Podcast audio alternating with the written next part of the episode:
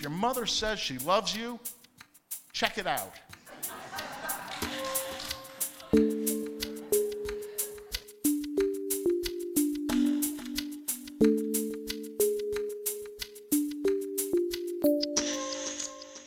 Nichts macht David Barstow so glücklich wie eine Kiste voller Dokumente.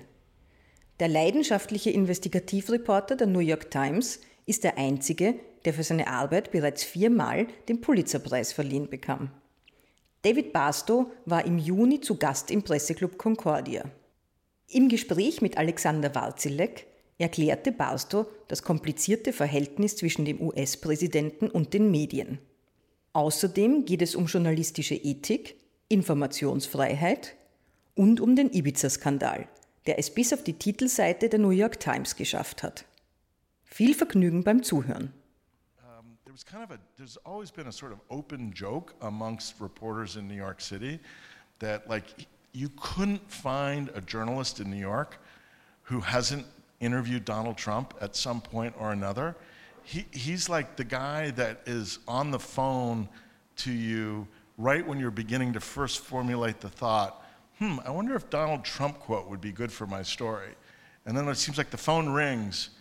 Hi, it's Donald Trump is on line two for you, right? And he, he, he was just, he was, you know, he, and it wasn't just like New York. I mean, you could be, you could be uh, uh, the, the most junior reporter at the smallest newspaper in South Dakota, and like Donald Trump on line two. Like he would, he would call you back if you called him for a quote, for a story about anything. It really didn't matter. And then he would call you back the next day and say, Did you get everything? And then he would call you the next day after that to say, Well, I have this other story for you. I mean, he was constantly working the reporters in New York City to the point where I think, in some ways, people just didn't take him seriously. He was sort of almost he was like a billionaire gadfly, um, or at least that was kind the way. Kind of a clown, also. Sort somehow. of in a weird way, and so so people like me, I'm an investigative reporter. That's what I do. I dig into serious subjects, and so I never crossed path. I didn't deal with Donald Trump. I, he wasn't someone who seemed worthy of investigation, even um, for uh, for the longest time. And then suddenly, 2016 comes along, and and and suddenly we were all scrambling you know, we were all scrambling to sort of suddenly take this man a lot more seriously than we had in the years before. And I think that's true. I think that's one of the things that, that, that explains um, the, the, the, the fact that there were so many decades of false coverage and false stories about him, stories that just accepted at face value his claims about his wealth, um, is because he just didn't seem worthy of the serious journalistic scrutiny um, that, when you look back with the benefit of hindsight, absolutely should have happened from the very get go. He would do this trick. He would do this trick with reporters. This is, a, this is something that always strikes me about him. He understood that if he gave reporters access, if he let reporters like ride around with him for a day or hang out in his office for a day, that reporters would be like sitting there scribbling away, taking notes, saying, oh, that's a good quote. That's a really good quote. That's a great quote. Jesus is going to make a great profile. I got a great scene of Donald Trump, you know, taking me through the, his casino to go meet Mike Tyson, right? And, and he understood that sort of weakness in journalism for that kind of access, right? That if you have access to someone who's really powerful, well, you just like and they're crazy at the same time. And it's sort of crazy and it's entertaining. It's the easiest story in the world to write. And he would do this thing where he would he would give journalists who were doing profiles of him, he'd say, Here, let me show you something. This is something I haven't let anybody else see, but I'm going to show it to you because you're such a good reporter. And he would give them a financial statement, right? This is a, this is a financial statement. This is, this is the official statement of my wealth.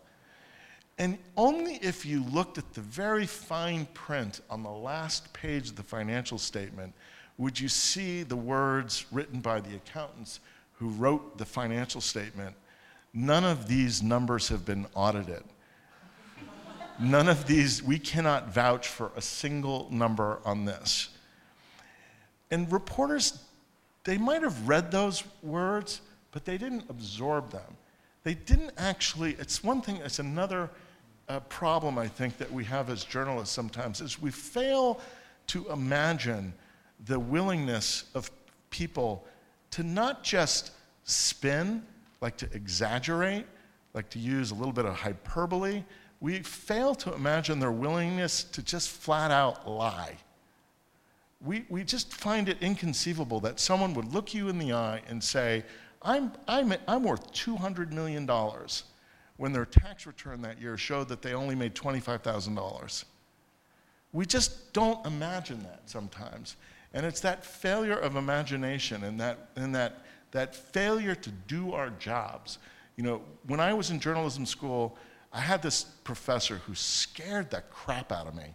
He was this old, crusty city editor from the Chicago Tribune, and he was like a character out of the movies.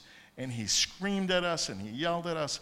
The one thing I remember him saying was, If your mother says she loves you, check it out.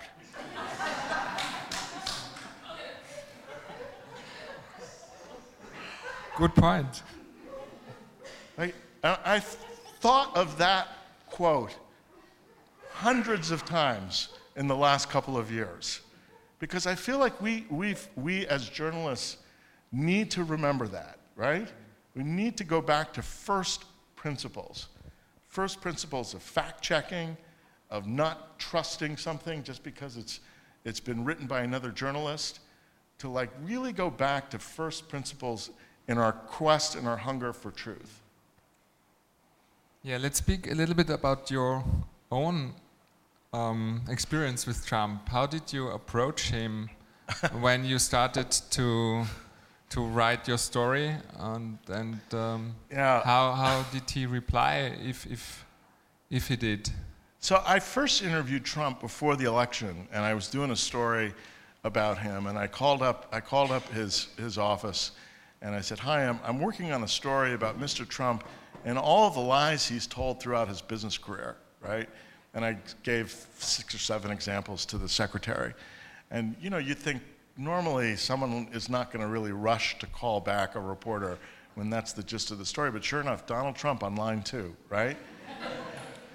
and he did what he does. I mean, he, he has the same pattern with every reporter. Well, they'll all tell you. The first thing he says is, Well, you know, David, I hope this is going to be a good story. You know, is this going to be a good story? Is this going to be a good? Well, Mr. Trump, it's it's really about your your pattern and practice of lying in your business career. then it turns to then it turns to sort of a vague threat, right? Which is, well, you just better be careful. You be very careful. You know, I'm tape recording this phone call, don't you? You know, it turns into that kind of thing, a sort of that threat. Then we keep going. I keep asking him questions, and it turns into you are a disgrace to your profession, right? That's like he goes, the disgrace word is one of his go to words. You are a disgrace to your profession. And then we keep going, we keep going, asking more questions. Then he goes to the, to the nuclear weapon. You are a national disgrace, right? That's the, that was sort of the final, that was like. Okay, so he attacked you by calling you a national disgrace, but um, sometimes his attacks they get even more personal.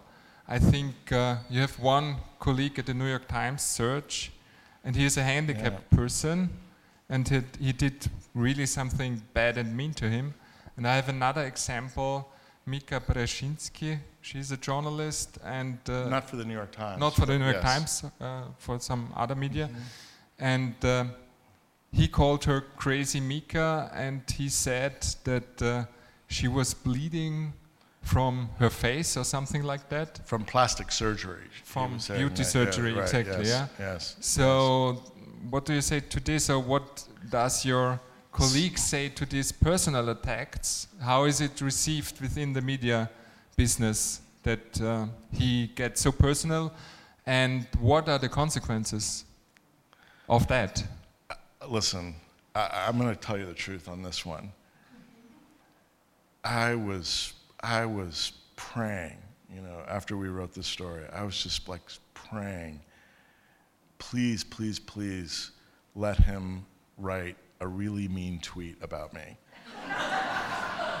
I, I really, I th- I, my wife is here, and she'll tell you, she'll vouch for me on this. So you To like me- being attacked? To me, it would have been, it would have been the best badge of honor, you know. Okay, um, I see. I got it. um, yeah. But, but, so I don't think it actually, that stuff, I mean, it really, ups, certainly it upsets me for my friend Serge, who is um, handicapped. His arms are, um, uh, he has a deformity with his arms, and Trump made this speech where he made fun of him and waved his arms around. Um, and that was just really awful. It's just terrible behavior. Um, you just can't imagine any mother looking at their son doing something like that and thinking that that was appropriate.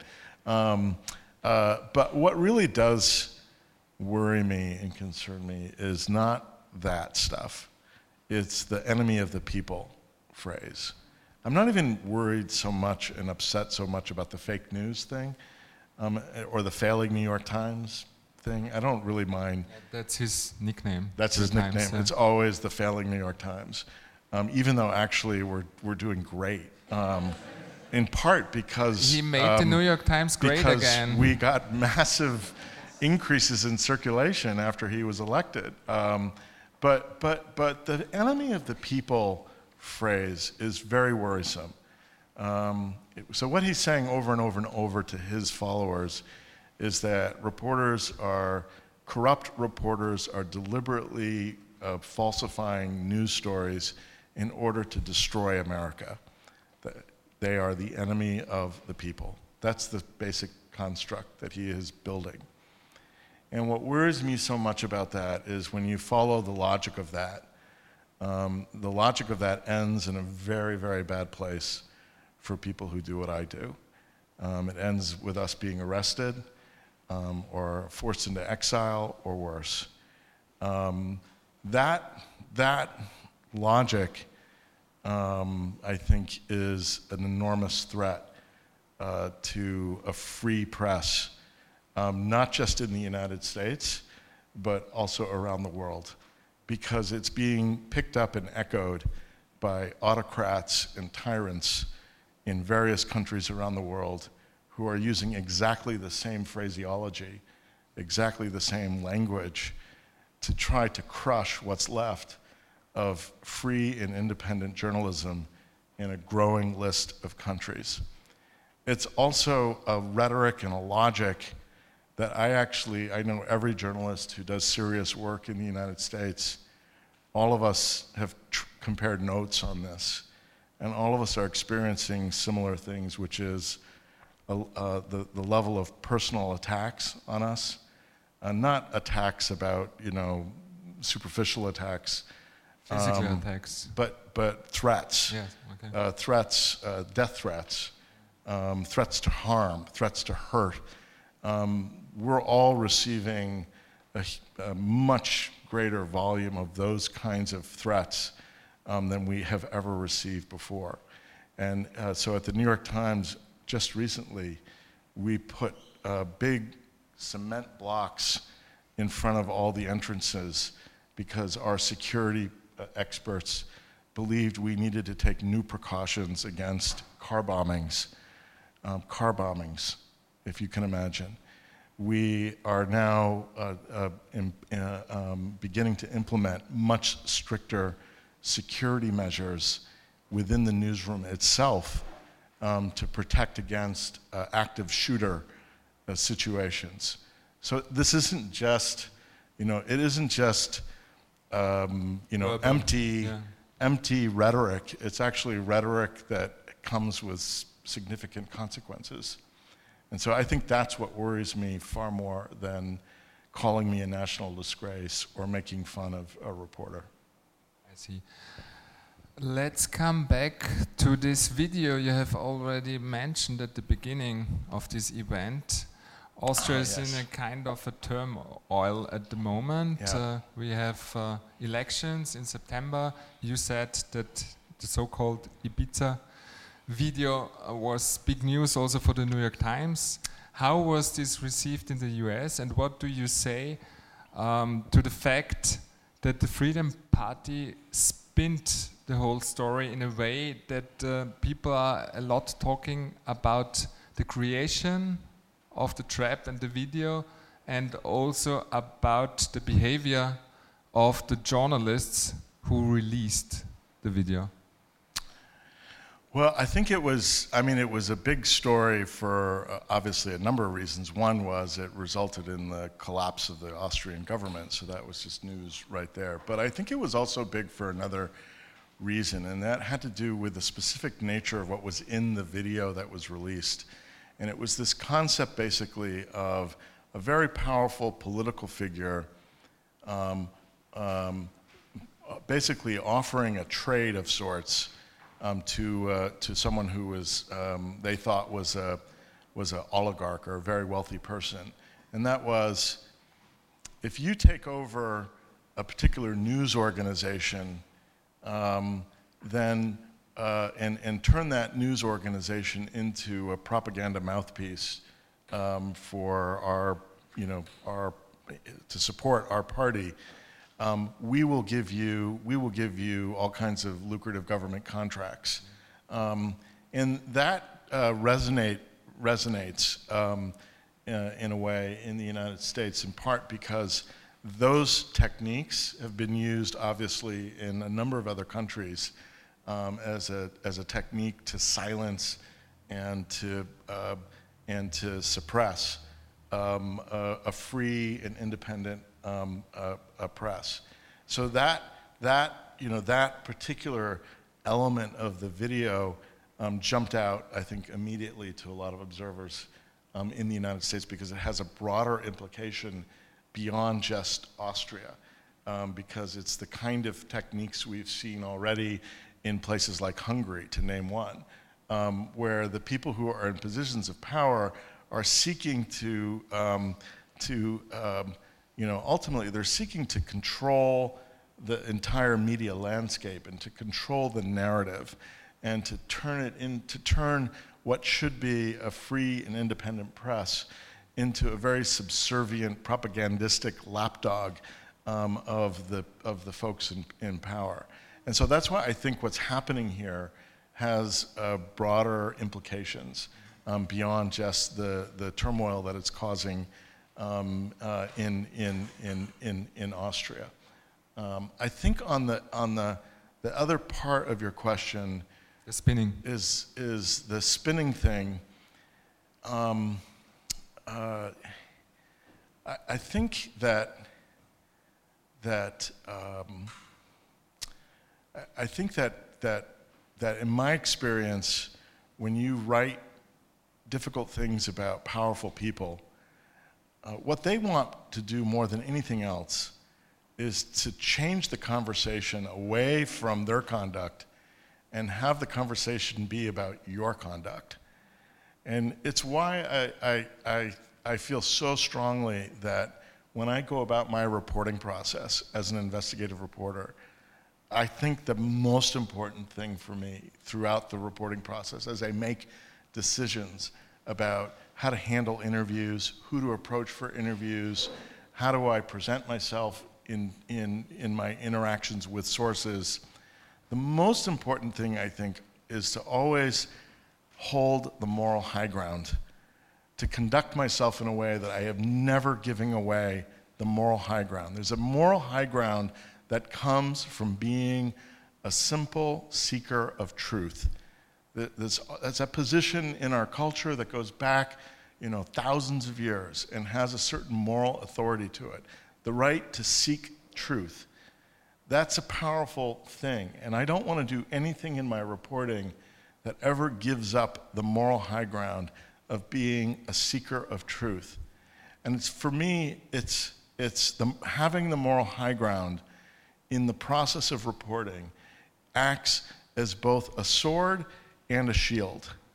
It's a shield because it makes it very difficult for the people who are in power that you're writing about to turn around and make the story being about you and your techniques.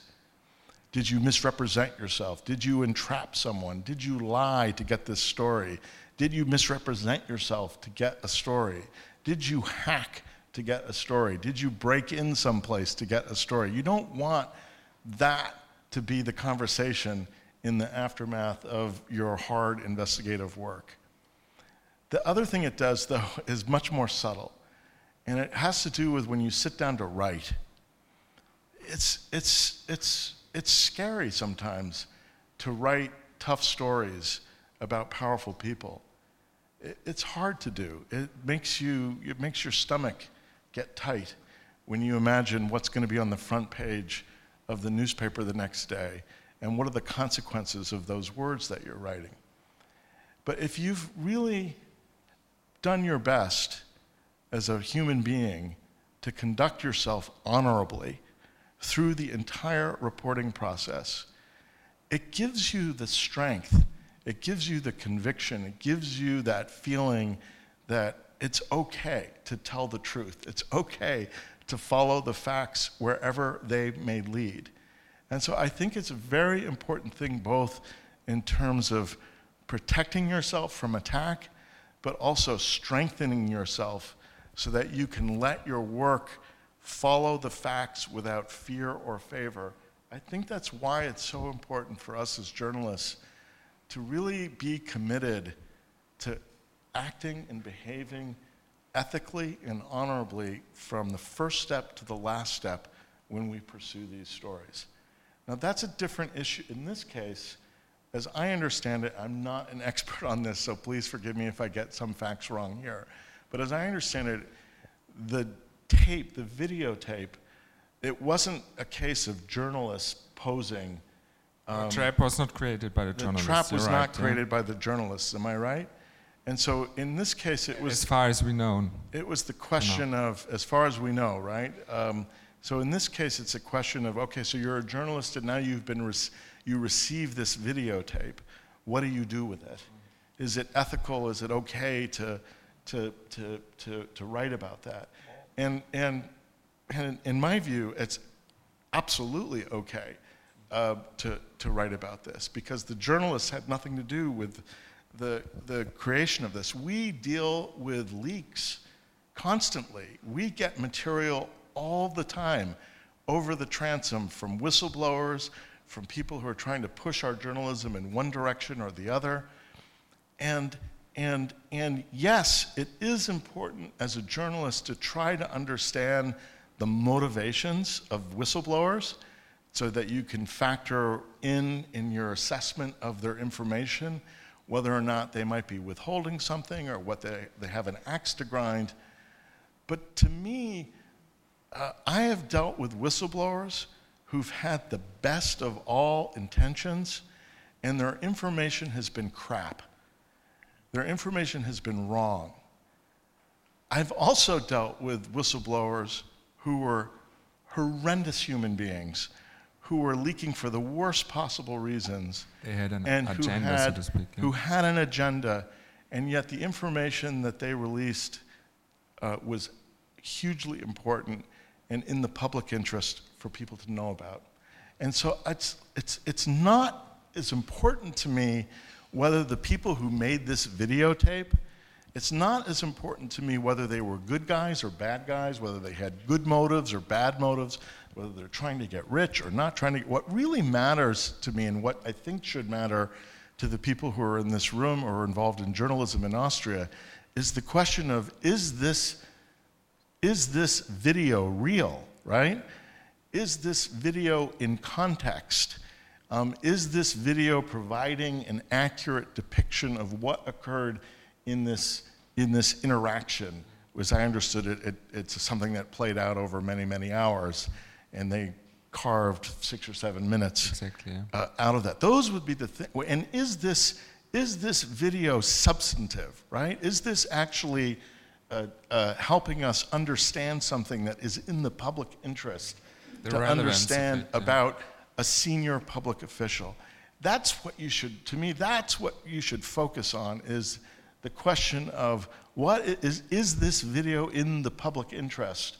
Um, and is it, is it real? Is it legit? And if you can answer those questions, if, you can, if you've done the work to make sure, and I, I assume that the journalists who, who put this out must have spent a certain amount of time analyzing very carefully the videotape itself to make sure that it wasn't edited or, or cut in some way that was improper or monkeyed with. You can do all kinds of things with both video and audio these days um, to, to, to, to make things look other than what they really, really are. But assuming that you've done that work and you've laid that work out uh, to the public so that the public has confidence that you vetted this carefully and you're transparent about what you did to vet this material, you know, then I think, I think you absolutely go forward and publish uh, this. Right, thank you. At uh, this moment, I'd like to open the floor Yeah, and sure. Go give ahead. the audience the chance to ask uh, questions. Uh, do you want to answer them one by one, or should Yeah, we sure. Let's one do, by We'll do. We'll Okay. start here and then I- work our way yeah, back. okay.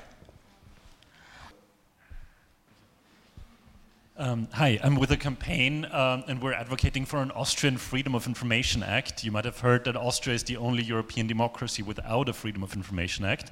So when you expressed your love uh, to documents, I was wondering, do you use requests for information in the US or your, your right to access public documents in your, and is that, would your work be possible without that right?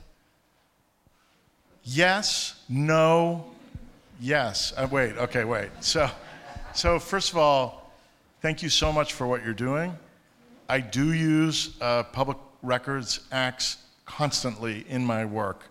They are cumbersome, they are difficult, they are frustrating, they are also essential uh, to the work that, um, that I do. And if you, if you are fortunate enough to get a Freedom of Information Act in Austria, I beg every journalist in this room and every editor in this room to use it and use it immediately. You need to use these public records laws to train bureau- bureaucrats, uh, to reprogram their minds to the assumption that, that if you're doing the work of the public, that your records of that work belong to the public and should be seen by the public, especially when it involves money, tax dollars, our money, right? And so I use, I'm, one of the things that I am proudest of is that I have sued the federal government five times for failing to live up to the terms of the Freedom of Information Act. I'm five and oh winning those cases. So, like, please use the, you know, fight. Everyone in this room should be fighting for this. And the reason, I I want to, just one thing if I can, there's a really important reason why you should be fighting for this, for this law um, that goes to really the kind of journalism that ends up getting done. If you don't have access to documents, it means that you're more beholden to public officials and their willingness to talk and leak to you. And what This is that exactly means, the case in Austria. and what that means is there's a transaction going on where you are really beholden to the, to the willingness of public officials to, to tell you what they're doing, as opposed to having the right to demand to see what they're doing and to see the documents of what they're doing. And when you have that kind of a landscape, what you're doing is you're now encouraging this horrible thing which is known as access journalism, where reporters are currying favor with public officials and they're saying, please, please, please, please help me out. I'm on deadline. I need to know this one thing. But in exchange, there's an implicit agreement that they won't be too tough on the public official. So if you hate access journalism as much as I hate access journalism, then you want a robust public records law because it frees you from the tyranny of those public officials saying, I'm only going to talk to you if I know that you are going to be good to me. And that's why you should care about the Public Records Act in Austria. Next question. yeah, maybe maybe we go for one last question. I'm just getting warmed up. Ah, really? Go ahead. we can uh, continue the Yes. discussion also no, with, I'm, jo- with, I'm with joking. some I'm drinks. joking. I'm Okay. joking. Um, uh, I have two questions actually. Um, well, you're David Barstow. People kind of know you. You have a name, and you work for the New York Times. That also really means something. So um, even if you, even though you work for the New York Times, you say it took 18 months to to to do all the research, and I guess you probably had people that helped you, and you had the resources and, and money and time or whatever. Do you think it is in any way realistic that a person that didn't work for a big newspaper like the New York Times or the Washington Post or something similar um, would have even managed to have the same results? And um, my second question is as someone who has been working in investigative journalism for such a long time, what would you tell young people that want to do something like that? What's the most important thing?